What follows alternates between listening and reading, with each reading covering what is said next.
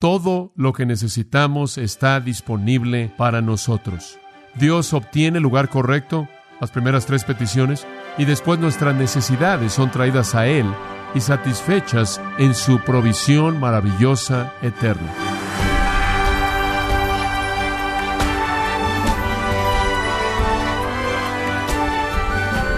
Muchas gracias, estimado oyente, por sintonizar. Gracias a vosotros con el pastor John MacArthur. El reconocido pastor británico J. C. Riley dijo, La oración es el arma más poderosa que Dios ha puesto en nuestras manos para usarla en cada dificultad y el remedio más seguro en cada problema. Fin de la cita. Pero, estimado oyente, ¿Acaso usted está aprovechando al máximo esta herramienta que Dios le ha dado? El día de hoy, el pastor John MacArthur, en la voz del pastor Luis Contreras, nos enseñará a seguir el ejemplo que Jesús le dio a sus discípulos para que oraran en la serie La oración de los discípulos, en gracia a vosotros. Llegamos a nuestro último mensaje en la oración de los discípulos. Mateo 6, versículos 9 al 13. Digo nuestro último mensaje no porque creo que nunca volveremos a hablar de esto, pero el último en nuestra serie continua en esta porción. Vosotros pues oraréis así. Padre nuestro que estás en los cielos, santificado sea tu nombre. Venga tu reino. Hágase tu voluntad, como en el cielo, así también en la tierra. El pan nuestro de cada día, dánoslo hoy, y perdónanos nuestras deudas, como también nosotros perdonamos a nuestros deudores. Y no nos metas en tentación, mas líbranos del mal, porque tuyo es el reino, y el poder, y la gloria, por todos los siglos. Amén. Hemos estado aprendiendo a orar. Espero que hayamos estado aprendiendo bien nuestras lecciones. Nuestro Maestro no ha sido ningún otro que el Señor Jesucristo quien nos ha dado este modelo para orar. Es una oración que en toda fase y en toda petición, al principio y al final, y todo lo que esté en medio de estos dos polos, se enfoca en Dios, en su persona, sus atributos. Esta oración está centrada en Dios, no centrada en uno mismo. Está centrada en la verdad, centrada en la mente, no centrada en la boca. Conforme pensamos en los pensamientos que son verdaderos acerca de Dios, hablamos una oración que tiene como su meta la propia gloria de Dios. Llegamos entonces al versículo 13 la sexta y última petición. Y no nos metas en tentación, mas líbranos del mal. Pasamos entonces de nuestra necesidad física, nuestra necesidad espiritual, a lo que usted podría llamar nuestra necesidad moral. Dios se encarga de nuestro pan diario, ese es sustento físico. Dios se encarga del pecado de nuestras vidas mediante el perdón.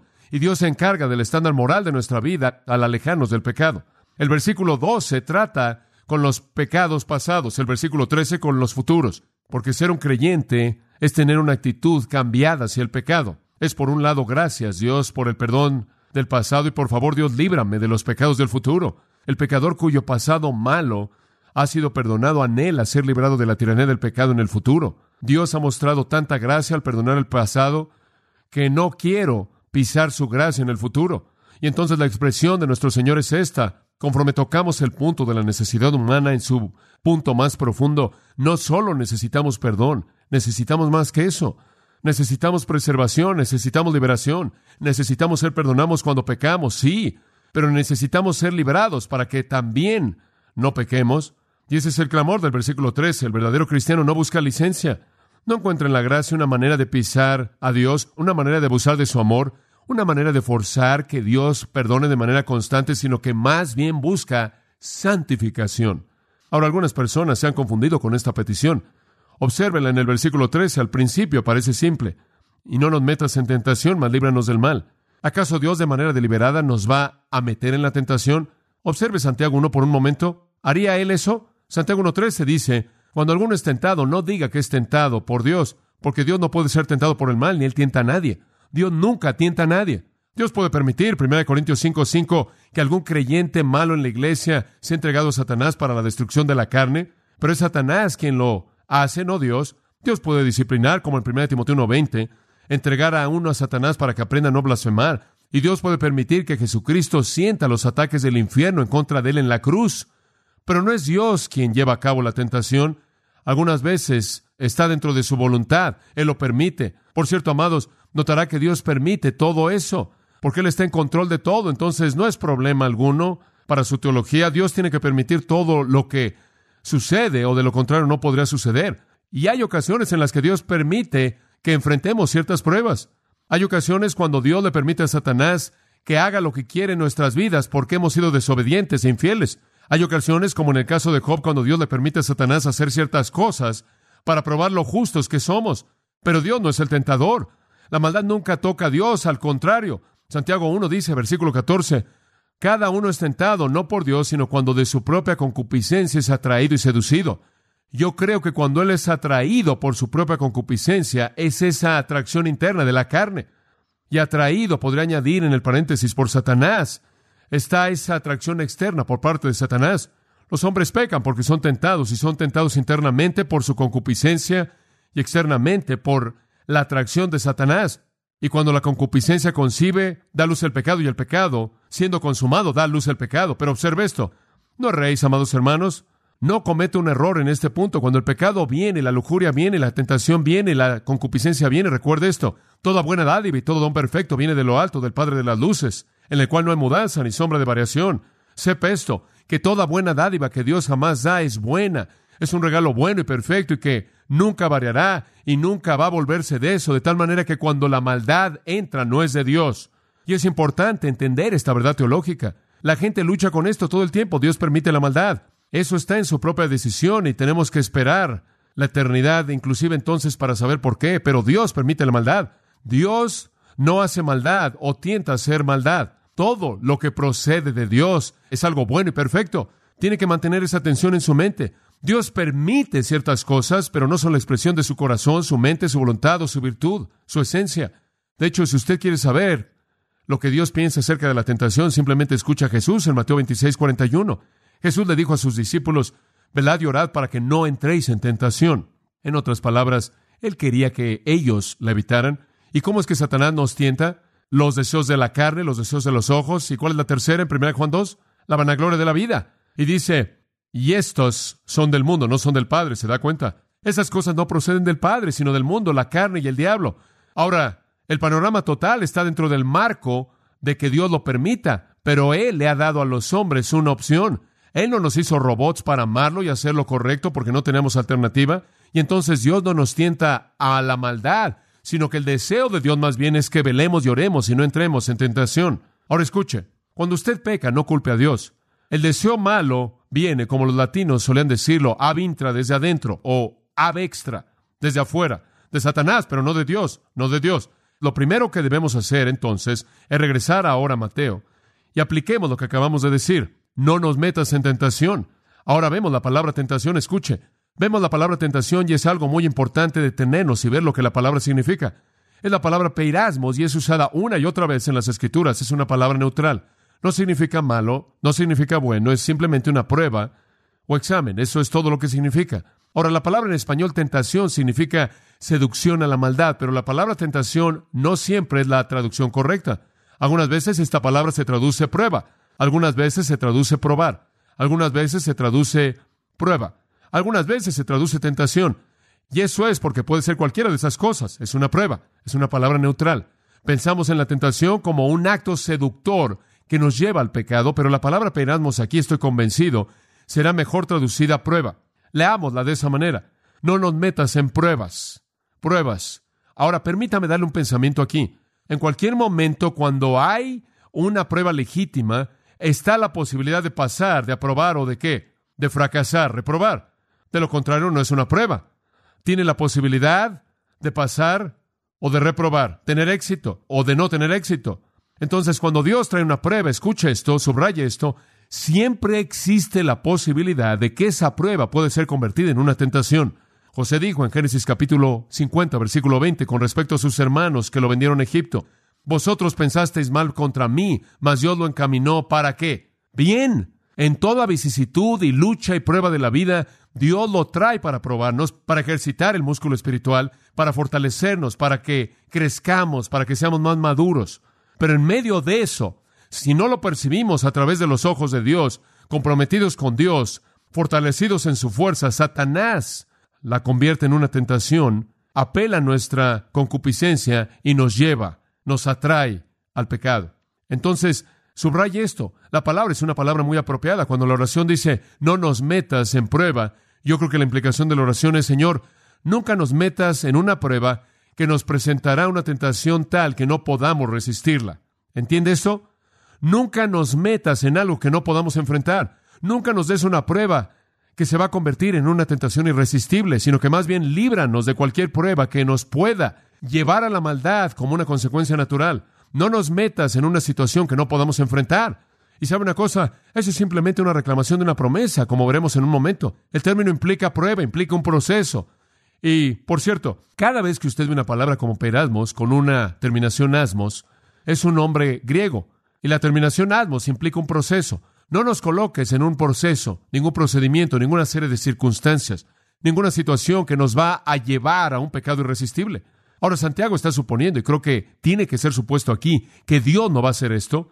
Un Dios absolutamente justo, santo, sin pecado, no va a incitarnos a pecar.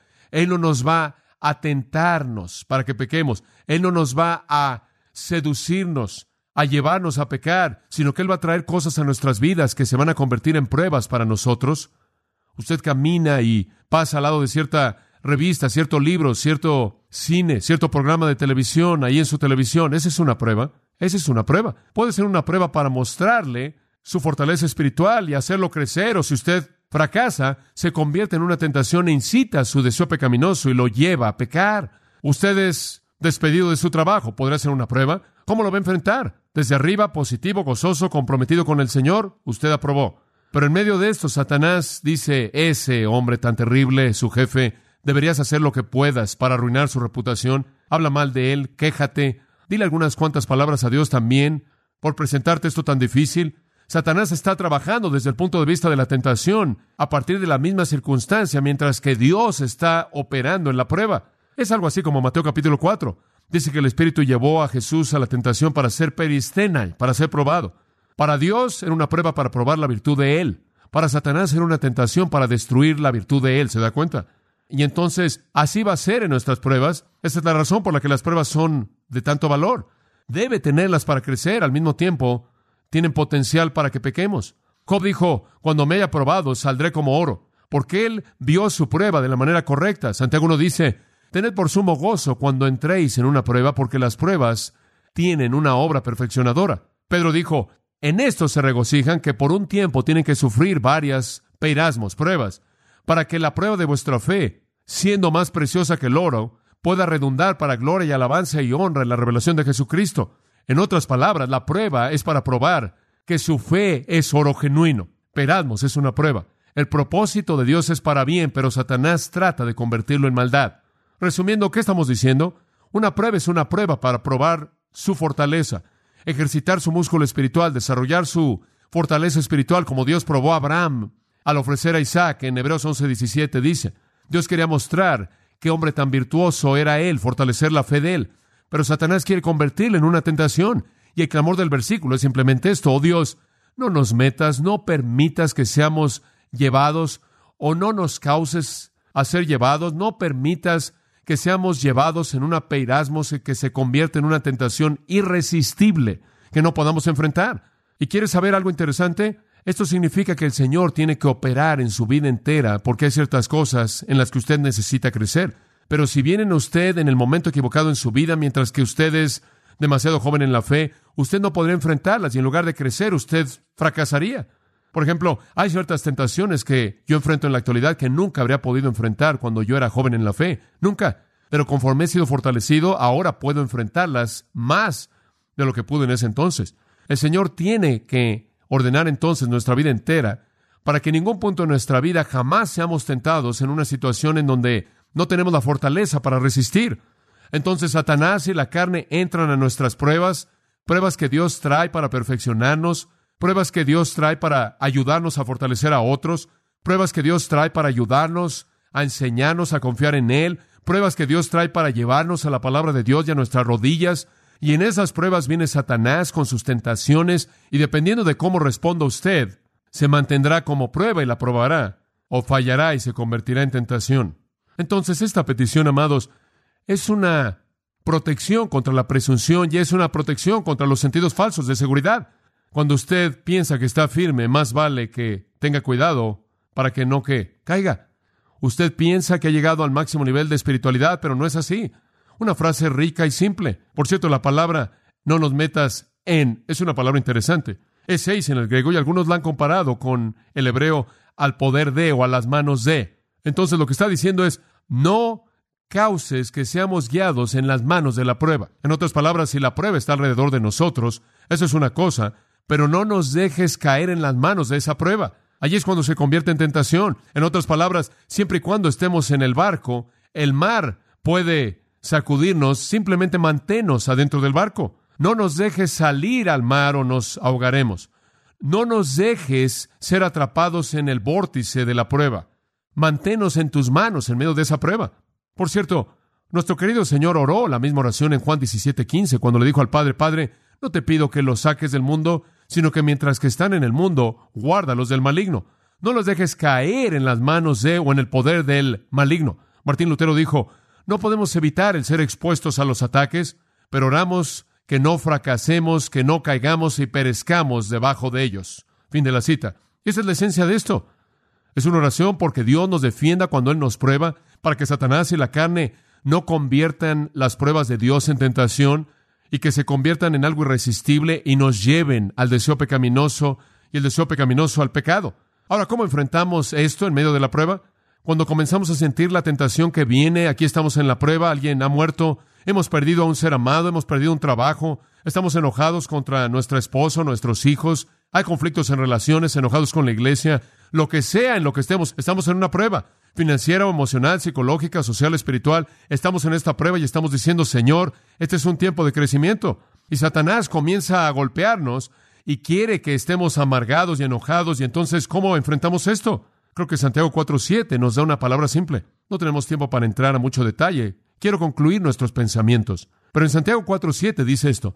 Someteos pues a Dios. Someteos pues a Dios. Ahora, ¿cómo hace usted eso? ¿Qué quieres decir sométete a Dios? Bueno, eso significa colócate abajo del señorío de Dios. ¿Estará de acuerdo con eso? Colócate debajo de su señorío. ¿Qué significa eso? Significa que si me voy a someter a Dios y a su señorío, eso significa que voy a hacer qué? Lo que Él dice. ¿Qué significa someterse a Dios entonces? Significa vivir en sumisión a principios bíblicos. Él lo acaba de citar en el versículo 5. ¿O pensáis que la escritura dice en vano, está hablando de las escrituras, someteos pues a Dios? ¿Cómo es que Dios se ha revelado a sí mismo? ¿Cómo ha revelado su voluntad? ¿Cómo ha revelado los principios de su señorío? ¿Cómo es que Dios ha manifestado aquello que quiere que hagamos? En su palabra. Y entonces, conforme entramos en una situación de una prueba, lo que hacemos entonces es que comenzamos a ordenar nuestras respuestas a esa prueba según los principios de la palabra de Dios, y así es como nos sometemos a Dios. Y conforme ordenamos nuestra vida según los principios de la palabra de Dios, encontramos que de esa manera resistimos al diablo y el que huirá. Esa es una gran palabra, ¿no es cierto? Someterse a Dios no es algo esotérico, no es algún trauma emocional. Someterse a Dios es ordenar mi vida para responder de acuerdo con la revelación bíblica de la voluntad de Dios. Y entonces en medio de una prueba digo, oh Dios, necesito tu fortaleza infundida en mí y me someto a las verdades de tu palabra. Y mis respuestas y mis actitudes y mis acciones y mis pensamientos y mis obras, todas están en sumisión a tu palabra. Usted puede orar por someterse a Dios todo lo que quiera, pero hasta que usted ordene su vida, no le va a servir de nada orar así. Usted puede decir, me someto a ti, Señor, protégeme. Y simplemente continúa pecando y simplemente continúa reaccionando de manera equivocada y está violando aquello por lo que está pidiendo. Someterse a Dios es someterse a su palabra. Es su palabra lo que limpia las ramas en Juan 15. Es su palabra lo que está escondido en nuestro corazón para que no pequemos. Es su palabra lo que es esa espada que nos defiende en contra del ataque, Efesios 6. Y entonces eso es lo que él está diciendo. ¿Cómo vamos a ser librados en medio de la prueba? A someternos a Dios. Y conforme nos sometemos a las verdades de su palabra y tomamos la espada de la palabra de Dios, comenzamos a usarla en nuestras vidas. Entonces, de esa manera, resistimos al diablo y él huye, y esa prueba se mantiene como prueba y nunca se convierte en una tentación irresistible. ¿Qué está diciendo esta petición, amados? Escuche, ahora, quiero que lo entienda.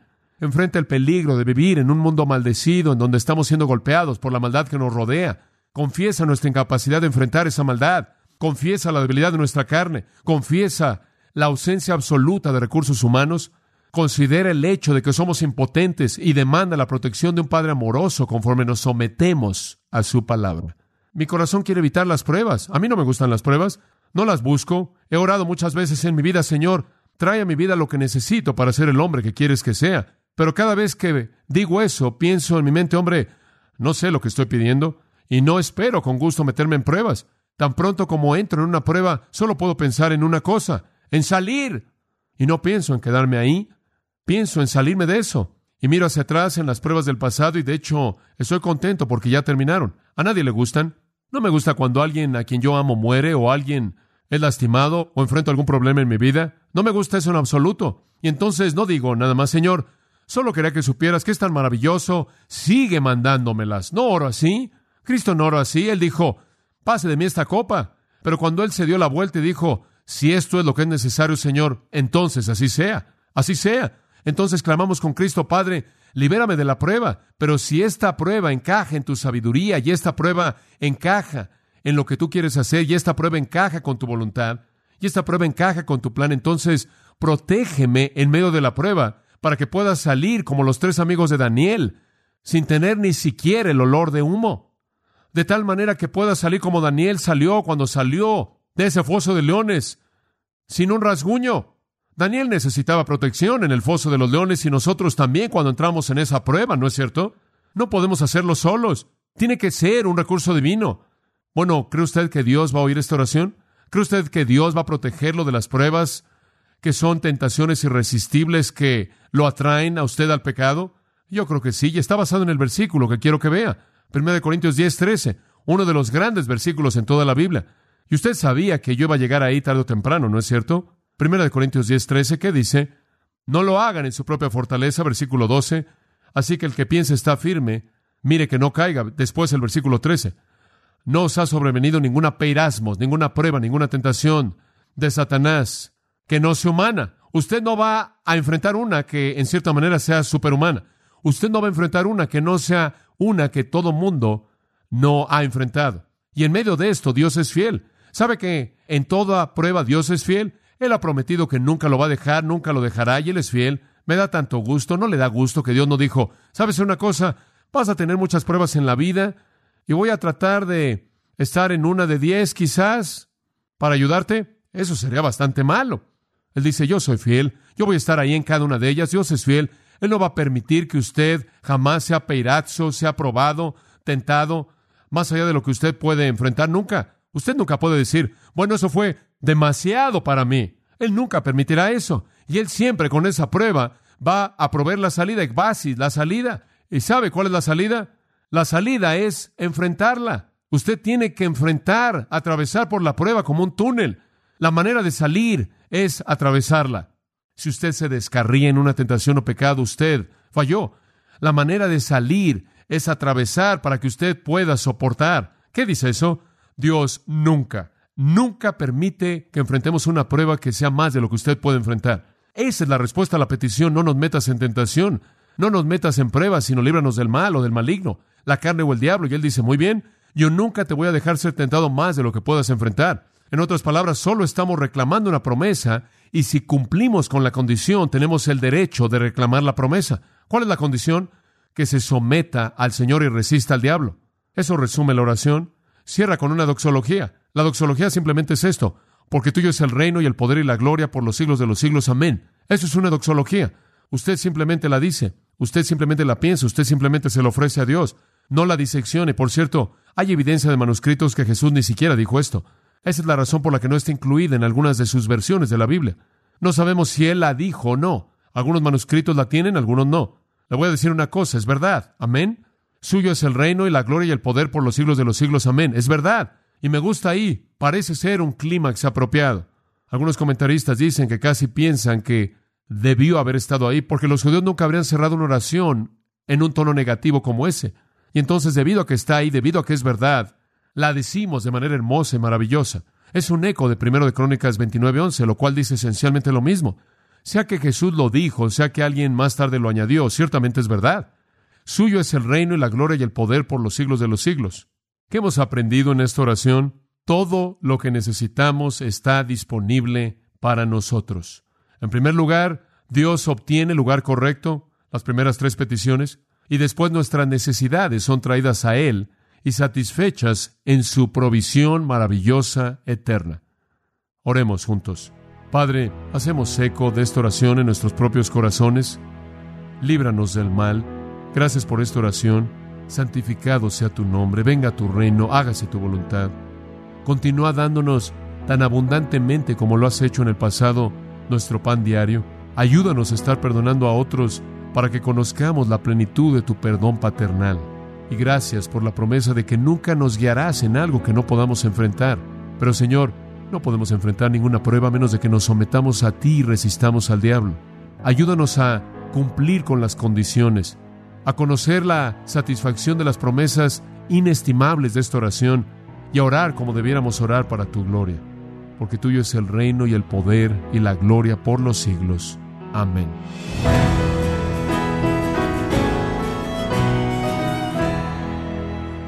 Y es así como el pastor John MacArthur ha concluido esta maravillosa serie titulada La oración de los discípulos en gracia a vosotros. Y estimado oyente, quiero recomendarle el libro Las llaves del crecimiento espiritual, en donde el pastor John MacArthur nos guía a través de las escrituras, señalándonos las puertas que dan acceso a un crecimiento continuo en la gracia y en la fe. Adquiéralo en la página gracia.org o en su librería cristiana más cercana. También le quiero recordar que puede descargar todos los sermones de esta serie La oración de los discípulos, así como también todos aquellos que he escuchado en días, semanas o meses anteriores, animándole a leer artículos relevantes en nuestra sección de blogs, ambos en gracia.org. Si tiene alguna pregunta o desea conocer más de nuestro ministerio, como son todos los libros del pastor John MacArthur en español, o los sermones en CD, que también usted puede adquirir, escríbanos y por favor mencione la estación de radio por medio de la cual usted nos escucha en gracia a vosotros. Es importante conocer no solo el país y ciudad de donde usted nos escucha, sino también la radio. Para quienes contactan nuestro ministerio por primera vez, pueden solicitar una copia del mensaje de promoción sin costo alguno, un mensaje por oyente únicamente. Si usted vive en los Estados Unidos o Puerto Rico, escríbanos a Gracia Vosotros, P.O. Box 4000, Panorama City, California 91412 o puede escribirnos a través del siguiente correo electrónico radio arroba Bueno, en nombre de John MacArthur y el personal de este organismo, queremos darle las gracias por su tiempo y sintonía y queremos pedirle que no deje de orar por este ministerio, como también por la estación de radio por la cual usted nos escucha de lunes a viernes. Este es su amigo Miguel Contreras, invitándole a sintonizar nuestra próxima edición para que juntos continuemos desatando la verdad de Dios un versículo a la vez. No se lo pierda, aquí en Gracia a Vosotros.